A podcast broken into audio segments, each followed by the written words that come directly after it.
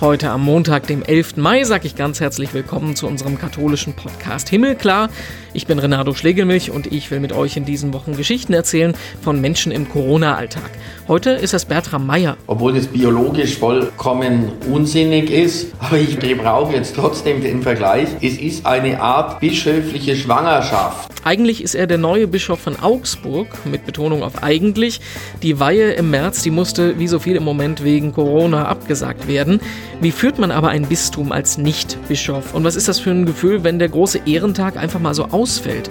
Darüber können wir gleich reden. Vorher gucken wir aber noch gemeinsam in die Schlagzeilen. Was hat sich getan in Sachen Kirche und Corona übers Wochenende? Und wir merken es, in der Gesellschaft verbreitet sich immer mehr Corona-Kritik, aber auch Verschwörungstheorien. Und das macht auch vor der Kirche nicht halt. Am Wochenende hat eine Reihe von Bischöfen und Kardinälen einen Brief veröffentlicht, der der Politik vorwirft, eine Art Weltverschwörung durch Corona durchzusetzen. Die Regierungen könnten jetzt machen, was sie wollen und keiner unternimmt was dagegen. Ausgedacht hat sich das der ehemalige Vatikanbotschafter in den USA, Erzbischof Vigano. Den kennt man daher, dass er vor einer Weile Papst Franziskus zum Rücktritt aufgefordert hat. Unterschrieben hat den Brief aber auch der deutsche Kurienkardinal Gerhard Ludwig Müller. Ja, und die deutschen Bischöfe, die distanzieren sich deutlich von diesem Brief. Medienbischof Fürst zum Beispiel, mit dem haben wir ja auch schon im Podcast gesprochen, der sagt, solch ein Appellieren an Verschwörungstheoretiker ist ein Spiel mit dem Feuer. Es gibt aber nicht nur Verschwörungstheorien, es gibt auch Positives. Die Corona-Maßnahmen werden ja in vielen Bereichen geöffnet. Teils ist ja auch das Reisen innerhalb des Landes wieder möglich. Und wer jetzt zum Beispiel an einem Wochenende einen Ausflug machen will, der kann sich jetzt wieder auf den Weg in den Kölner Dom machen. Der ist nämlich ab jetzt wieder für Touristen geöffnet. 200 dürfen gleichzeitig rein, müssen aber einem festgelegten Weg folgen, müssen natürlich Abstand einhalten und an den Stellen, wo es eng wird, Schatzkammer, Turmbesteigung und so weiter, da darf immer noch keiner hin. Gruppen und Führungen wird es auch erstmal nicht geben, aber zumindest zum Teil ist Deutschlands größte Touristenattraktion damit jetzt wieder für Besucher zugänglich. Ja, was macht man in der Zeit im Moment, wenn man sich nicht treffen kann? Man telefoniert mehr, das macht auch Papst Franziskus. Letzte Woche hat er ja lange mit Angela Merkel telefoniert und jetzt war EU-Ratspräsident Charles Michel dran. Wie können sich Kirche und Politik in der Krise besser abstimmen? Das ist da das große Thema. Konkret ging es um Hilfen für ärmere Länder, aber auch um die Mittel, die man gemeinsam zur Verfügung stellen kann, um einen Impfstoff zu erforschen. Und im Gespräch bleiben ist ja immer gut, auch in Corona-Zeiten. Ne? Im Podcast wollen wir heute nach Augsburg gucken, eine Stadt, die wie viele andere betroffen ist von der Corona-Situation. Was die Stadt aber anders macht, ist, dass das Bistum Augsburg einen Bischof hat, der eigentlich kein Bischof ist. Genauer kann er uns das selber erklären. Bertram Meyer in Augsburg. Grüß Gott, schönen guten Tag. Ja, grüße Sie. Wie sieht es erstmal aus, die Situation bei Ihnen in der Stadt? Wie erleben Sie das gerade? Also langsam muss ich sagen, erwacht wieder das Stadtleben, nicht nur weil Frühling ist, sondern weil ja auch der Freistaat Bayern nach und nach wieder aufmacht, wieder öffnet. Und die letzten Wochen war die Stadt leer, fast ausgestorben, kaum Autos. Man konnte dort parken, ohne suchen zu müssen. Jetzt merkt man, es ist wieder viel, viel mehr los. Auch die Geschäfte haben wieder geöffnet.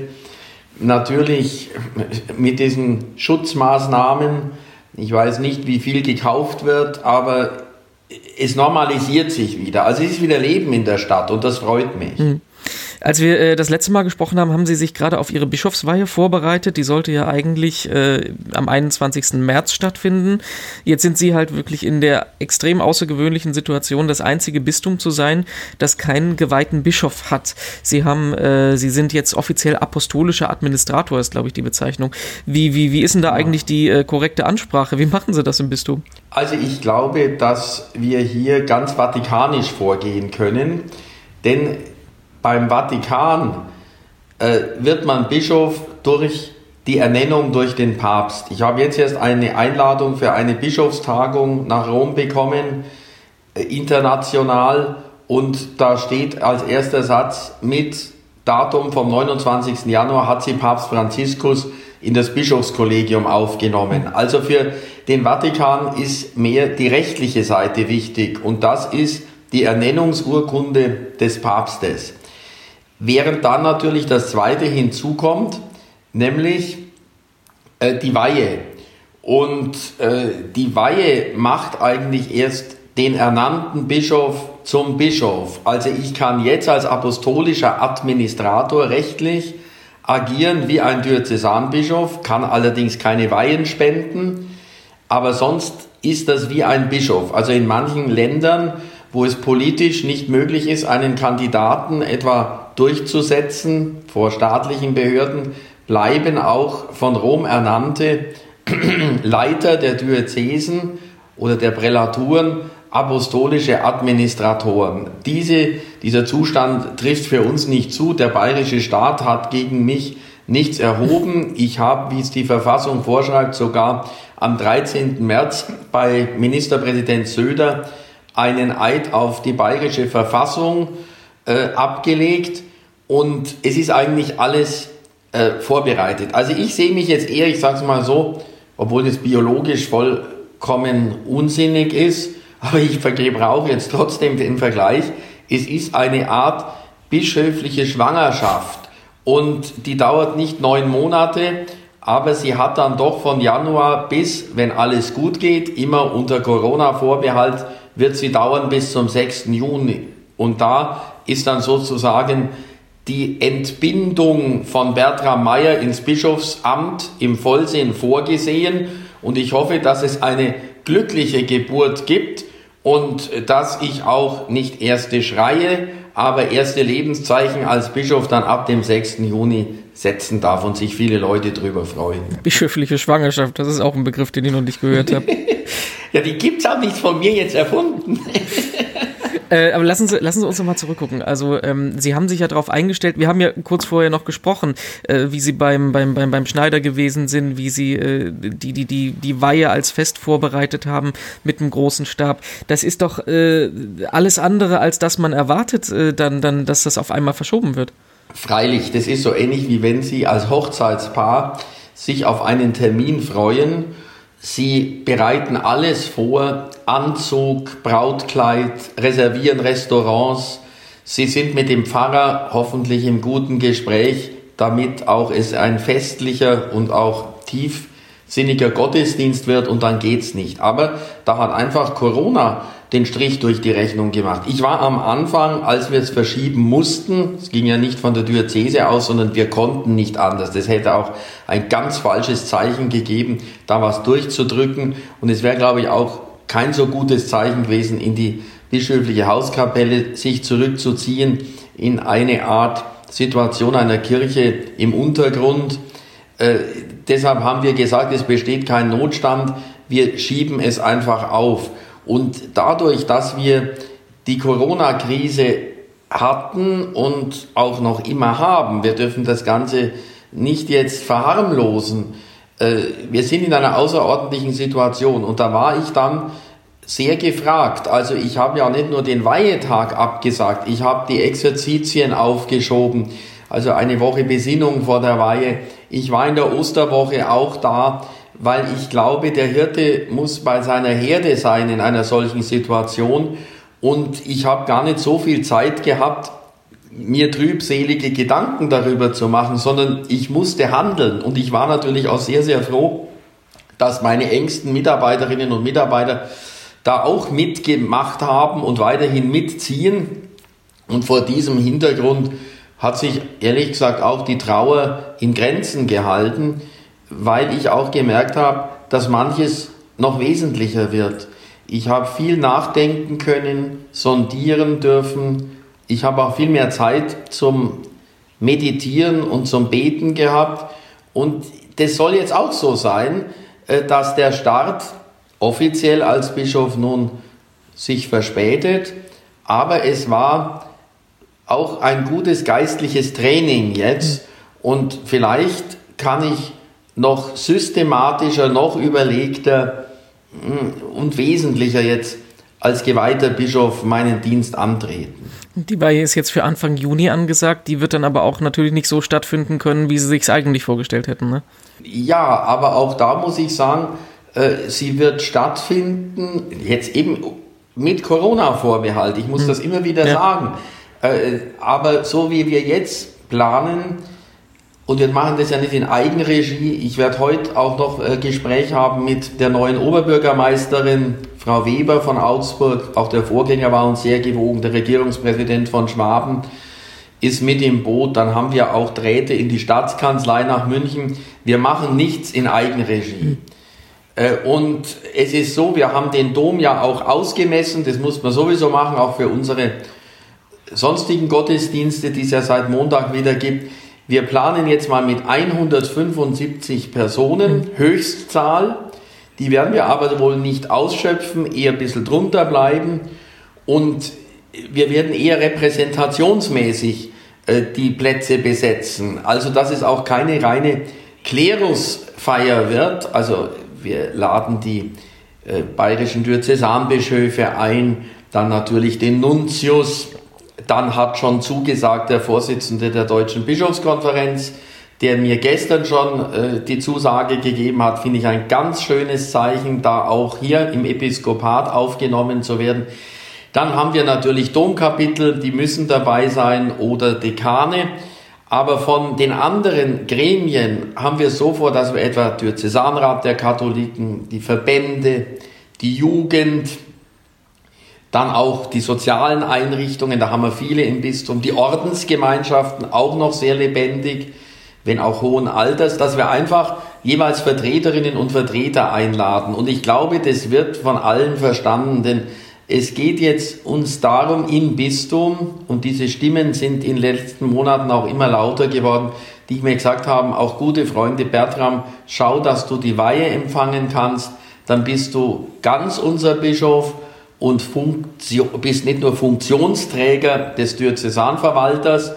Und wir haben auch schon vor, das ist nicht nur jetzt frommer Wunsch, sondern da gibt es schon Überlegungen, wenn Corona mal einigermaßen überstanden sein sollte und wir auch wieder größere Feiern äh, äh, veranstalten können, dass wir nächstes Jahr, so Gott will, etwa am ersten Jahrestag der Weihe oder im Rahmen der Ulrichswoche, das ist ja dann im Juli nächstes Jahr, entweder eine Dankwallfahrt machen, etwa zum, zur Wieskirche, die ist ja kulturell ganz bekannt, oder aber ein Fest des Glaubens in Augsburg selber. Das steht noch in den Sternen, aber Feste können nachgeholt werden. Jetzt geht es darum, wirklich ganz ins Amt zu hm. kommen. Und darauf freue ich mich. Richtig.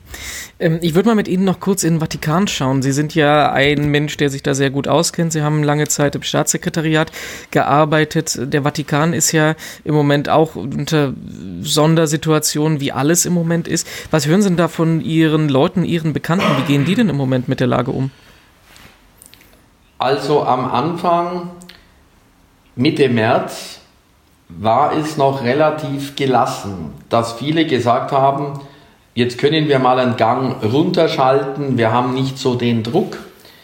Aber mittlerweile ist es so, dass sich viele Vatikan-Mitarbeiter freuen, wenn wieder Parteiverkehr ist, wenn wieder Menschen von außerhalb kommen, vor allem auch, wenn der Petersdom und der Petersplatz wieder mit Pilgern und Touristen bevölkert ist. Also das ist eine ganz andere Situation, wie ich von vielen weiß. Also die Zeit, in der man aufgeatmet hat und gesagt hat, jetzt arbeiten wir mal ein bisschen langsamer und der Vatikan ist ja sowieso nicht im Ruf, im Turbotempo alles zu machen, sondern es wird ohnehin gut überlegt alles. Aber äh, jetzt war es schon ein bisschen zu überlegt. Das heißt, ähm, wenn alles auf Stillstand ist, ist es sehr, sehr schwierig. Sie werden aber gemerkt haben, dass es im Vatikan schon weiterging. Ganz oben zum Beispiel der Papst, der ja durchaus auch von seinem Alter und von seinem Gesundheitszustand nicht unbedingt der kerngesündeste und durchtrainierte ist, hat regelmäßig Audienzen gehalten, auch Privataudienzen. Dann ist es so, dass äh, etwa die Bischofskongregation weiterhin, müssen Sie nur mal schauen, in diesem, in diesem Bollettino della Santa Sede regelmäßig Bischöfe ernannt hat. Also das Ganze geht weiter, aber nochmal zum Menschlichen. Hinter den Vatikanmauern leben Menschen. Die Italiener können langsam auch wieder raus nach Rom oder in ihre Heimat. Aber ich weiß von einem gut befreundeten Monsignore aus dem Vatikan, mit dem ich regelmäßig telefoniere, der war noch Anfang März in Deutschland, weil seine Mutter den 90. Geburtstag gefeiert hat und ist dann nach Deutschland heimgefahren. Seitdem konnte er nicht mehr fahren. Er wollte jetzt gerne an Pfingsten heim, das geht nicht. Er hofft, dass er wenigstens äh, im Sommer für zwei Wochen Heimaturlaub machen kann. Also der Vatikan kann auch ganz schön zu einem Art hm, zu einer Art Quarantäne werden. Also so schön die vatikanischen Gärten sind, aber nur sich im vatikanischen Garten aufzuhalten, um Luft zu schnappen, ist auch gewöhnungsbedürftig. Nur lustig ist, dass ich gehört habe jetzt, das Bild im vatikanischen Garten, der ist ja auch, äh, wie soll ich sagen, oft nicht so bevölkert, weil jetzt auch die Monsignorini bis hinein zu Kardinälen vielleicht nicht die Sportskanonen waren und sind. Aber jetzt gehen viele, auch von den höheren Geistlichen, in den vatikanischen Gärten spazieren. Und ich habe mir erzählen lassen, viele sogar mit Mundschutz. Und das muss bei manchen älteren Eminenzen und Exzellenzen wirklich lustig und zum Schmunzeln aussehen. Das auch als Bonbon noch am Schluss. Da sieht man mal, wie sich die Situation für uns alle tatsächlich verändert. Ähm, es, gibt, genau. es gibt noch eine Abschlussfrage, die jeder in dem Gespräch beantworten ja. muss. Was bringt Ihnen Hoffnung im Moment? Mir bringt Hoffnung, dass das Leben langsam wieder erwacht und was für mich ein Zeichen der Zuversicht ist, dass wir auch Dinge neu entdeckt haben, auch als Christinnen und Christen, auch als Kirche, die vorher fast vergessen waren. Zum Beispiel Hauskirchen, da wurde man oft noch müde belächelt, das ist wieder entdeckt worden. Auch die Kreativität und Fantasie vieler Initiativen, wie man, hm, selbst wenn öffentliche Gottesdienste untersagt waren, das christliche Leben nicht nur konserviert hat, sondern sogar mit neuen Ideen gefüllt hat. Und das macht mir Hoffnung. Ja, und zum Schluss vom Podcast wollen wir immer noch ein digitales Seelsorgeprojekt vorstellen und heute ist das das Internetportal kirche.tv. Dahinter steckt die Deutsche Bischofskonferenz, die ja seit Jahrzehnten schon in der katholischen Fernseharbeit aktiv ist. Das sind dann so Sachen wie Fernsehgottesdienste im ZDF oder das Wort zum Sonntag zum Beispiel. Und in Digitalzeiten gibt's das natürlich auch alles online und auf der Seite kirche.tv wird das dann gesammelt. Das sind aber nicht nur die kirchlichen Fernsehgottesdienste, da gibt's zum Beispiel auch Links zu Sendungen von Bibel TV oder EWTN oder auch eine Liste, was es an katholischen Fernsehinhalten eigentlich immer zu sehen gibt in der nächsten Zeit, was es im Fernsehen gibt, aber auch was es alles online zum Nachschauen gibt. Wer also was sucht zum Thema Kirche und Fernsehen, wird das da wahrscheinlich finden. Kirche.tv. Wer uns sucht, der wird garantiert auch was finden. Unsere Homepage heißt himmelklar.de. Da gibt es alle Folgen vom Podcast zum Nachhören und Runterladen, aber auch Zitate, Texte, Links und vieles mehr. Das gibt es aber auch auf unseren Social Media Kanälen. Da heißen wir Himmelklar Podcast auf Facebook und Instagram, Himmelklar-Pod auf Twitter. Schaut auch mal auf domradio.de und katholisch.de vorbei. Da gibt es Artikel zu unseren Interviews, dann nochmal zum Nachlesen. Wer ein bestimmtes Zitat sucht oder wer da was weiterleiten will, der wird es da garantiert finden. Ich bin überall zu finden als Renato Joachim und auch immer für alles ansprechbar. Und am Mittwoch dann wieder in der nächsten Podcast-Folge da. Bis dann. Tschüss.